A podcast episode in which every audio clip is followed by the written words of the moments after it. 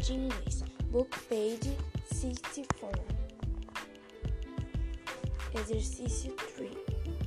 Do you have any dance choice? No, sorry. What and sneakers? Yes, Dance and fashion. You move and yay. Terry, think, Swing.